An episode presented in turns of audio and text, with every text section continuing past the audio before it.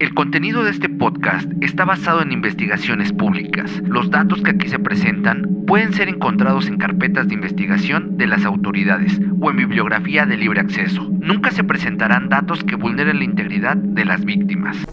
Bienvenidos a un episodio más de Tripas de Gato. ¿Cómo están? Nosotros los extrañamos bastante. Ya sabemos que la semana pasada no hubo episodio, pero lamentablemente tuvimos un problema con la computadora, el mismo que tuvimos hace tiempo, pero Bomberito Álvarez hizo magia y estamos hoy de nuevo aquí enfrente de ustedes. Eh, quiero decirles o pedirles más bien un favor, ya que estamos a punto de llegar a los 2000 suscriptores y nos haría muy feliz llegar antes de que cumplamos el primer año en Tripas de Gato. Así que si ustedes comparten nuestro contenido y se suscriben, llegaremos más rápido y hemos notado que muchos de los que nos ven todavía nos animan a suscribirse, así que lo pueden hacer ahora mismo, es fácil, solo denle aquí abajito, suscribirse y activan la campanita y así no se pierden de nuestros episodios. Eh, les recuerdo que tenemos grupo en Facebook donde eh, actualizo sobre el contenido que se va subiendo, imágenes, hacen preguntas y sobre todo pueden promocionar su podcast si es que están haciendo alguno. Y si tienen preguntas sobre los temas que estamos subiendo, eh, no importa si son de videos recientes o videos que ya subimos, en Instagram estaré respondiendo en las historias para que sea esto un poquito más interactivo. En la descripción aparecerán todas nuestras redes, tanto en Spotify como en cualquier otra plataforma de podcast porque ya estamos en otras tantas. Así que eh, chequen todas nuestras redes, ahí van a aparecer. También están las de Dientes de Machete y otros este, contenidos que hace como el BMBR Podcast. Y creo que es todo. Sin más que decir, yo soy Beth, comenzamos. Era Nochebuena, un 24 de diciembre del año 2008, en Covina, Estados Unidos, donde una familia lamentablemente sufrió un ataque a manos de quien sería un Santa Claus. Este es el caso de la masacre en Covina. Bruce Jeffrey Prado, un hombre de 45 años, era muy allegado a la iglesia. Era ingeniero y durante nueve años, según testimonios de conocidos, había trabajado en la NASA. Recientemente estaba pasando por un divorcio justo una semana después de haber quedado sin empleo. Tanto él como su exesposa tenían hijos de distintas parejas. Él sabía de ella, pero ella de él no.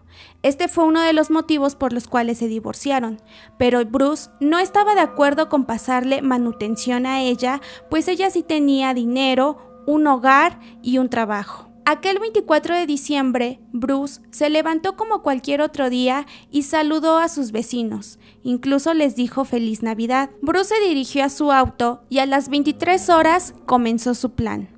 Fue hasta la casa de la que ahora ya era su exesposa, que estaba reunida con su familia, pues era 24 de diciembre. Él iba disfrazado de Santa Claus y llevaba regalos, pero lo que llevaba dentro eran bombas caseras además de varias armas. Cuando tocó la puerta, una niña de 8 años fue la primera que se dirigió hacia él para abrir.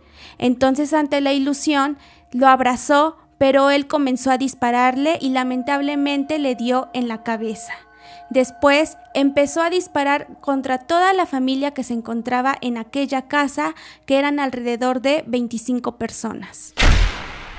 Cuando se acabaron las municiones, Bruce tomó el supuesto regalo y lo arrojó, que era un dispensador de gas que él había elaborado, le roció combustible y empezó el fuego. Varias personas empezaron a correr y algunas lograron escaparse por las ventanas. Lamentablemente, nueve personas quedaron calcinadas dentro de la casa. Entre ellas estaban los que habían sido sus suegros y su exesposa. Tres personas habían resultado con heridas y lograron sobrevivir. Mientras todo esto pasaba, las personas que se refugiaban en las otras casas llamaron a la policía y a los bomberos. Bruce se había cambiado de ropa y se había dirigido nuevamente a su auto para irse. Se fue con dirección a la casa de su hermano. Cuando las autoridades lo encontraron, se dieron cuenta que se había disparado en la cara. El cuerpo estaba en la sala y alrededor de él habían unos boletos de avión y 17 mil dólares. Además, el cuerpo tenía quemaduras de tercer grado en los brazos. Esto les hizo pensar que el plan de Bruce no había salido como lo había planeado, ya que había resultado herido por el fuego que se salió de control y que los vuelos que había comprado habían sido para un día después. Entonces había planeado escapar, pero al ver que había sufrido quemaduras, mejor decidió quitarse la vida. En la casa habían más armas y cartuchos que se compraron con anterioridad y dieron a entender que tal vez esta masacre pudo haberla llevado a cabo días antes. Incluso se había puesto en contacto con un amigo de Los Ángeles para decirle que lo hospedara días después de llevar a cabo su plan. Las investigaciones siguieron y salió a la luz que el plan de Bruce también tenía que ver con su madre, ya que esperaba que ella se encontrara aquella noche en la cena y también acabar con su vida, pues él tenía celos de que ella siguiera teniendo una relación con aquella familia. Para fortuna de la madre, ese día había enfermado y no pudo asistir a aquella cena.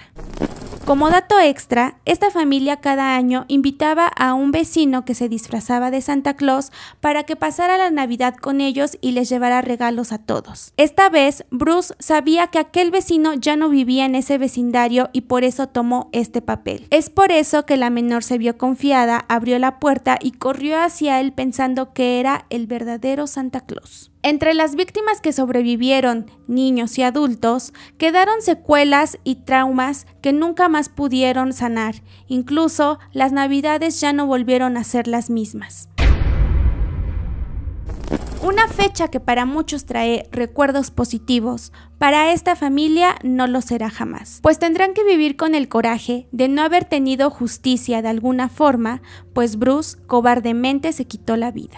Como podemos darnos cuenta, esta es una característica de un asesino en masa, que si bien no creció en una familia tóxica que diera rasgos de que pudiera asesinar, hubieron elementos que se conjuntaron e hicieron explotar su estado emocional para que cometiera este crimen. Para más información sobre este tipo de asesino u otros, pueden checar nuestro capítulo 35 donde hablamos de las clasificaciones, características y algunos otros datos que yo sé que a ustedes les van a interesar y lo pueden hacer terminando este video. Este fue el episodio número 39. ¿Qué les pareció? Espero que les guste, que lo compartan mucho para que nos ayuden a llegar pronto a los 2000 suscriptores. Pero déjenos aquí abajo todas sus preguntas, dudas al respecto de este capítulo o si quieren aportar algo nuevo. También lo pueden hacer en el grupo, no lo olviden. En la descripción estarán todas las redes. Chequense el contenido del BMBR Podcast y eh, seguimos en la búsqueda del capítulo anterior sobre si alguien ya pudo descifrar el enigma. Recuerden que nos pueden encontrar en cualquier plataforma de podcast y en Spotify. Estamos en el top de crímenes reales, estamos subiendo. Muchas gracias a todos ustedes por hacerlo posible. Ahorita estamos en la posición 35. Entonces, eh, pronto esperamos llegar a las 10 primeras como fue hace unos meses atrás. Y eh, ya saben, suscribirse, activar la campanita, seguirnos en Spotify, seguirnos en Instagram y en todas las redes que se les puedan ocurrir, ahí estaremos. Saludos a Draguito, gracias por escucharme o por verme y eh, creo que son todas las, noticias del día de hoy. Si algo se me pasó, lo diré por Instagram. Eh, saludos, Bomberito Álvarez. Gracias por solucionar lo de la computadora. Y sin más que decir, recuerden que lo esencial es invisible a los ojos. Tripas de Gato es una producción de dientes de machete. Los podcasts son chidos, pero rifan más aquí.